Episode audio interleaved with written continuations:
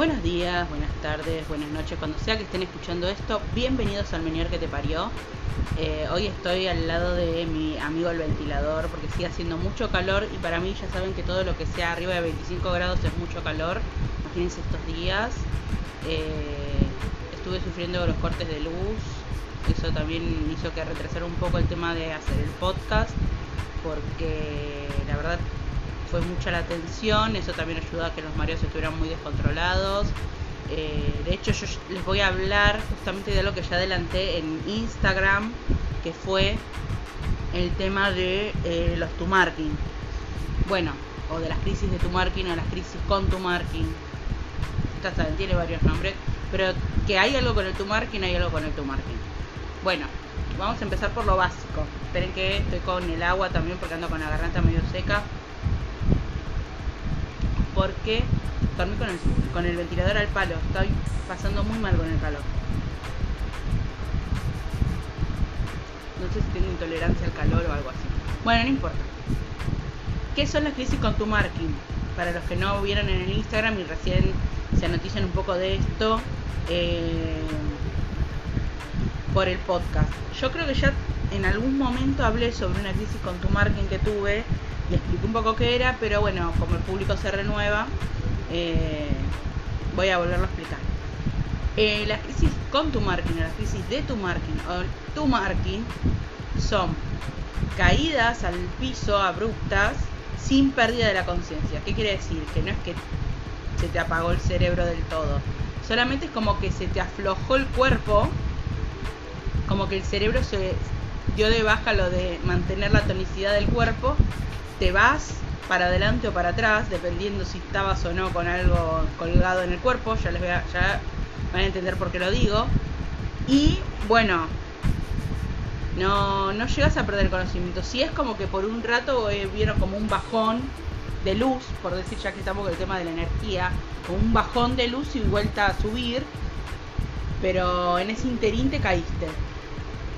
Bueno, ¿cómo me pasó a mí? Yo eh, el lunes este que pasó, no, el anterior, que creo que era 6 de marzo, 6 o 7 de marzo, 6 de marzo, 6 de marzo, porque el miércoles fue 8 y fue el Día de la Mujer. Eh, el 6 de marzo yo me levanté bastante mareada porque que yo lo venía viendo que me iba a pasar porque yo el sábado de fin de semana anterior a ese lunes había estado en una, en una fiesta, eh, me encontré con un pariente que es bastante conflictivo, va conflictiva porque es una mujer. Eh, me hizo pasar varios momentos feos que yo por supuesto traté de no reaccionar, al final reaccioné, bueno, eso no viene al caso, pero fue mucho el estrés. Siempre que está esta persona, yo sé que voy a pasar mucho estrés. De hecho, tomo doble beta Cristina cuando la voy a ver a esta persona porque sé que me va a generar estrés.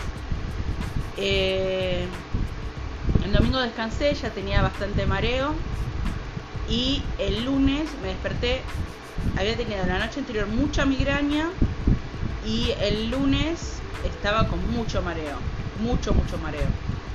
Y yo vivo en un primer piso, entonces yo decía no voy a tomar el ascensor por un piso, bajo por escaleras con cuidado. Entonces prendí la luz para poder ver la escalera, me agarré bien, pero me caí igual. O sea, me agarré una crisis con tu marking, o sea, tuve la, la pegada de vuelta del vértigo y el apagón. Me caí por las escaleras con tanta mala suerte que mi pie izquierdo chocó contra la pared, quedó como doblado contra la pared y me lo esguincé. No me lo fisuré porque no sé, tuve suerte. Yo ese día tenía rehabilitación vestibular, tenía la última sesión de rehabilitación vestibular. Eh, fui con el pie ya muy dolorido. Fui porque aparte me tenían que dar el informe de rehabilitación, entonces no quería faltar. Y eh, bueno, le dije, mira, yo venía con pocas crisis de vértigo, con crisis muy chiquitas, y hoy tuve una crisis grande, le dije. Eh, me duró unos minutos, quedé inestable, muy inestable, más allá del dolor de pie, ¿no? Y de ahí me fui a la guardia, donde efectivamente me dijeron que tenía unas 15 y me dieron una semana de reposo. Que para mí una semana de reposo es imposible. Primero porque soy una persona que vive sola, primero y principal. Segundo, porque soy una persona muy independiente y me gusta manejarme yo sola y hacer todo yo solo. Entonces, medio como que me, me partió a la mitad saber de que iba a tener que eh, sufrir para mí una semana en cama. No en cama totalmente, pero sí no moviéndome demasiado, y lo cual me molestaba. Yo soy bastante culo inquieto, yo hago muchas cosas en la semana. Y justo esa semana tenía un montón de cosas para hacer. Tenía que ir a pagar las expensas, tenía que inscribirme en lengua de señas, que finalmente lo hice esta semana. Eh, tenía que rendir un examen, tenía que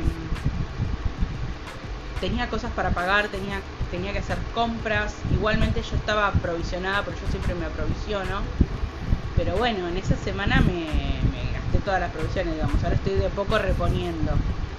Y la verdad que por eso las crisis con tu margen uno las toma muy a la ligera, que dicen, bueno, pero es como una caída, como un resbalón. Y no, yo tenía la mochila puesta y me fui para atrás. Y la mochila absorbió el golpe de la espalda. Tenía un golpe en la cadera, pero fue solo un moretón.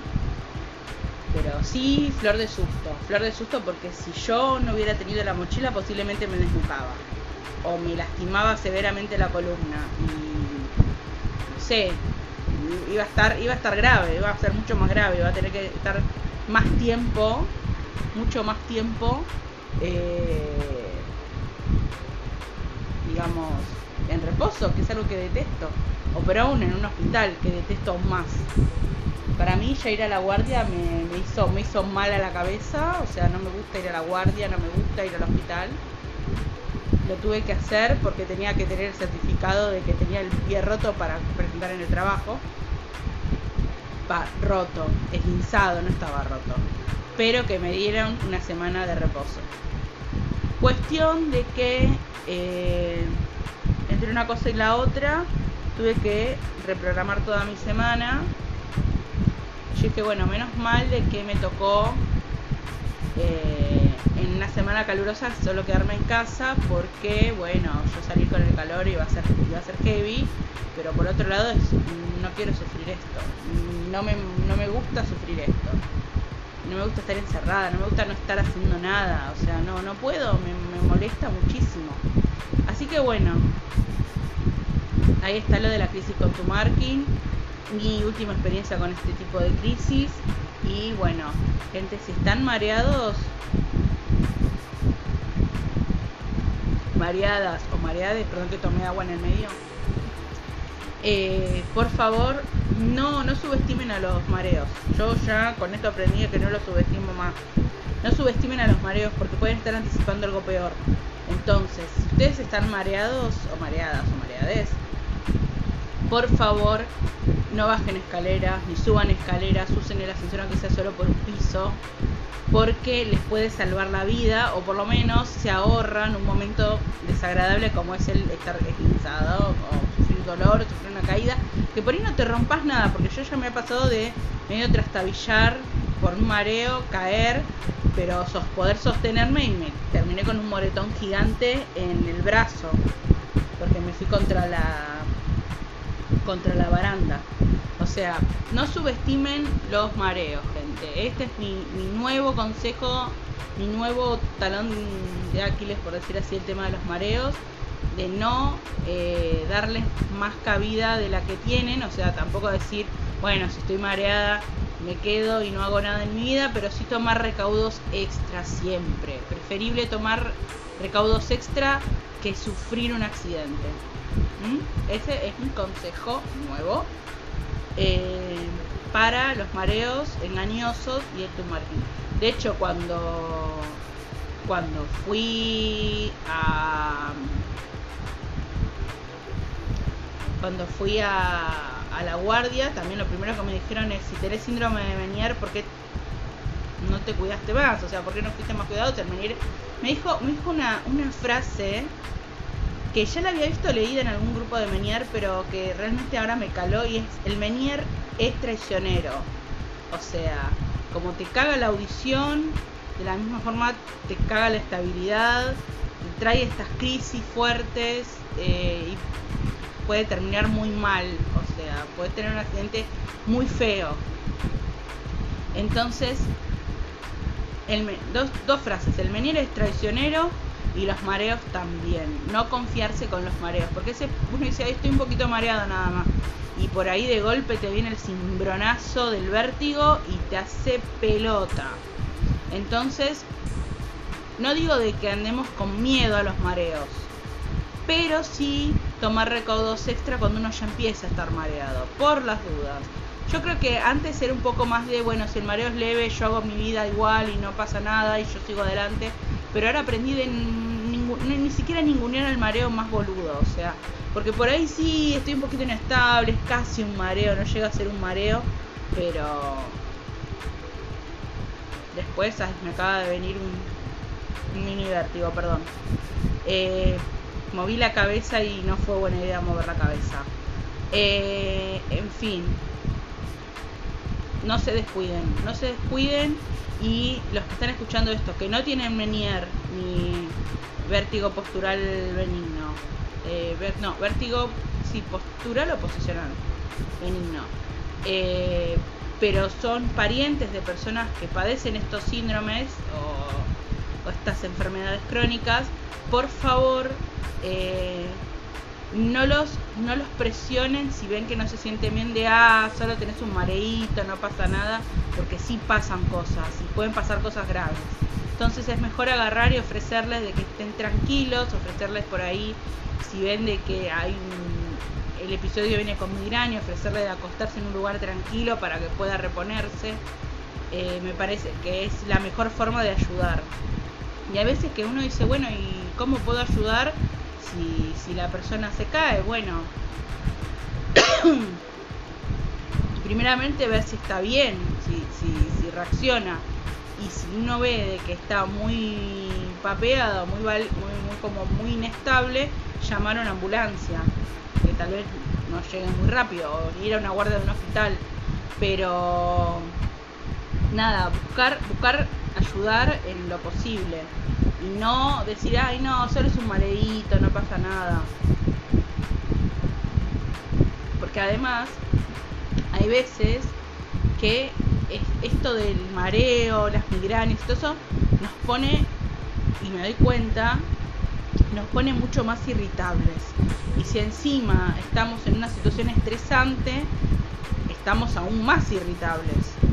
Me doy cuenta de que a mí me pasa estoy ante una situación estresante, irritante, y se acerca gente aún más irritante a, molestar, y es como que uno se pone más a la defensiva porque necesita defenderse de todo el estímulo que está teniendo, ¿entienden?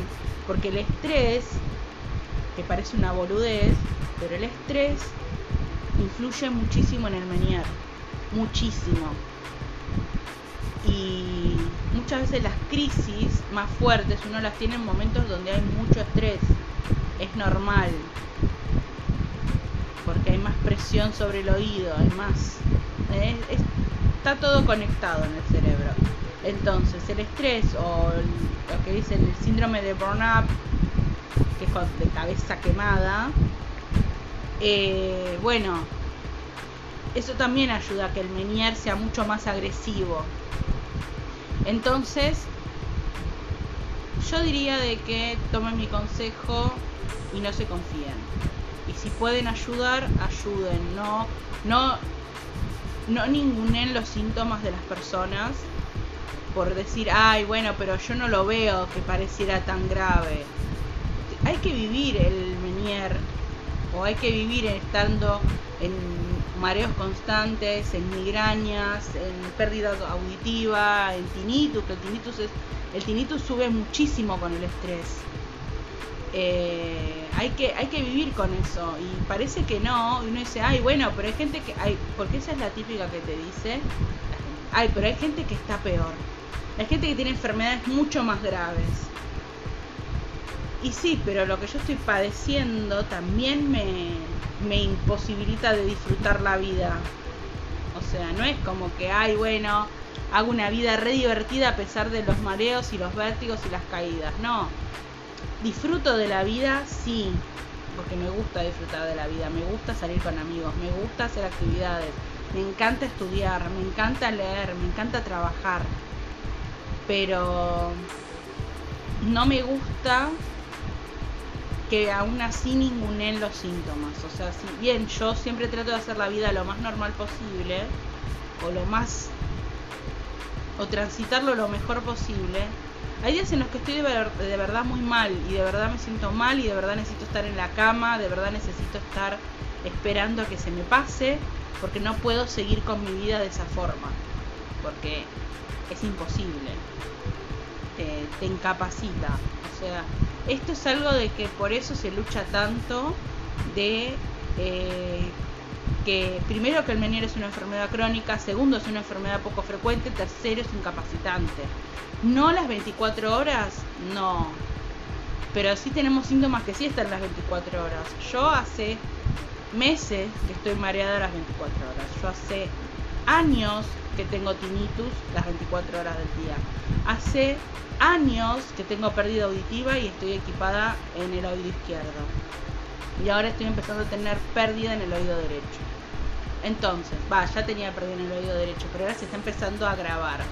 Entonces, ¿por qué si el Menier es tan, tan terrible, por qué no se habla de eso? No hay libros sobre eso. De hecho, hablando de libros, encontré un libro de ASMES, que es la Asociación para, de Síndrome de Menier de España, eh, y sacaron unos libros muy interesantes sobre síndrome de Menier, que acá se pueden llegar a conseguir, pero los precios son irrisorios, son muy caros, o sea, no tiene sentido que salgan tanta plata. O sea, estoy hablando de un libro que está 20 mil pesos. Un libro sobre síndrome de Menier con recopilación de testimonios de gente que tiene de Menier y cómo hace para salir adelante con este problema.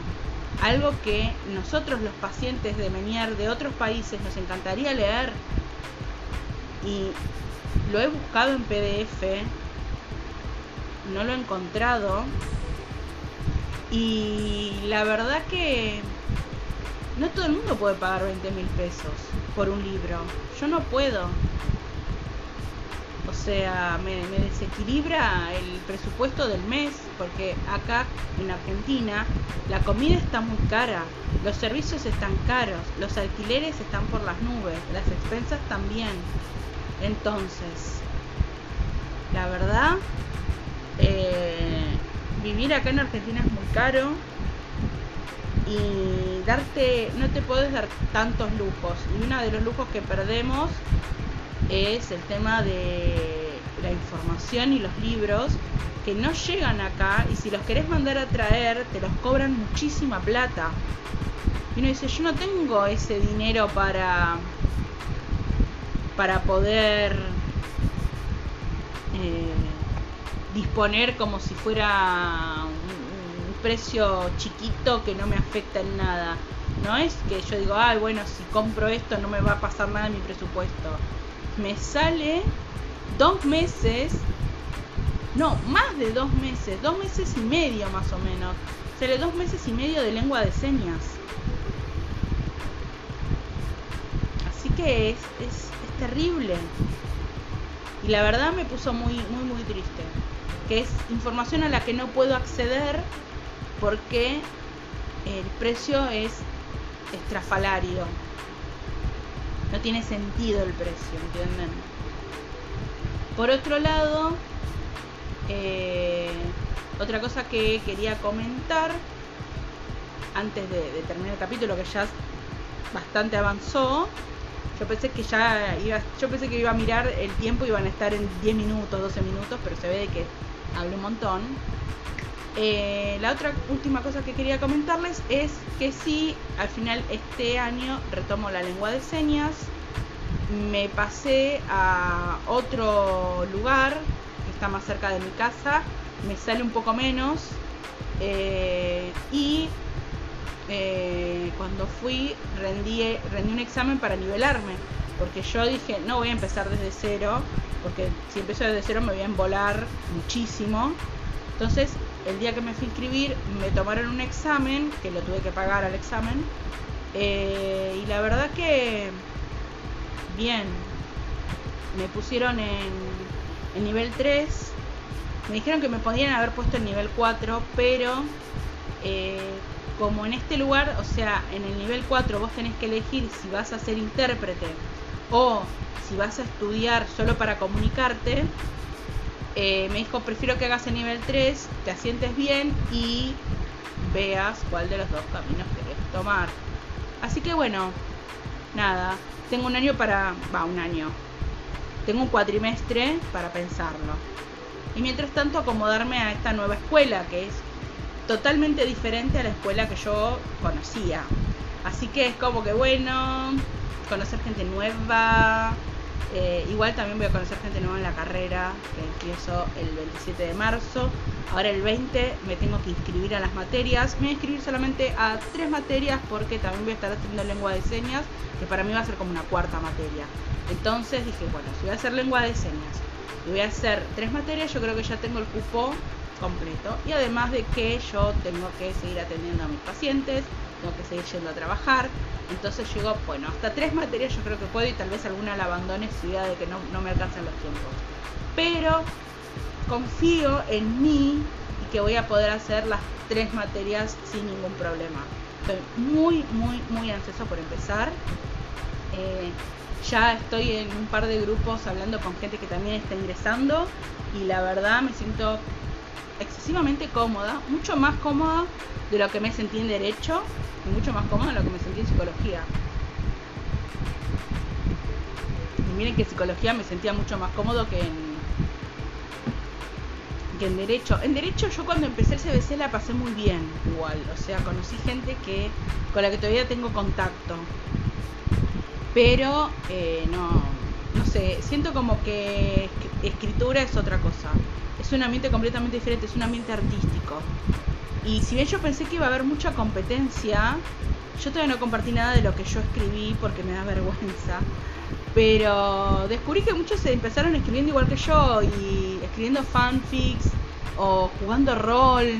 Entonces dije, wow, wow, ellos entienden lo que mi, mi, mi, pasión por el interpretar personajes o el escribir historias el hacer crossovers. Eh, no, amé, amé. Así que no, me sentí, me sentí. Ay, estoy con la garganta hecha percha, por favor que no sea COVID. Eh, no, puedo oler todo. Recién me tiré perfume y lo huelo. Eh, y probé mostaza y también la huelo. La, la huelo. También la siento, la, la puedo degustar. Estoy medio dormido todavía. Igual son las 10 de la mañana, ya debería estar re despierto porque ya en un toque me tengo que ir a trabajar. Así que bueno, eh, nada, siento como que estoy en mi área, estoy con gente que piensa como yo. Así que bueno, nada, porque empezó como yo. Así que nada, es eso. Eh, la próxima vez que les cuente que en el próximo capítulo, no sé de qué será el próximo capítulo, porque yo ya creo que ya me voy a estar metiendo en el tema de la carrera. Tal vez sea momento de hacer una segunda serie de este podcast. O sea, dividir lo que es Menier y dividir lo que es experiencia académica, para que no esté todo mezclado. Así que bueno, vamos a ver qué pasa. Con eso los dejo. Besitos, espero que les haya divertido, que les haya sido útil la información. Nos vemos en el próximo, que quién sabe de qué será. Todavía no lo pensé, estoy con muchas cosas en la cabeza, muchas ideas. Así que bueno, veremos qué surge. Chau, chau.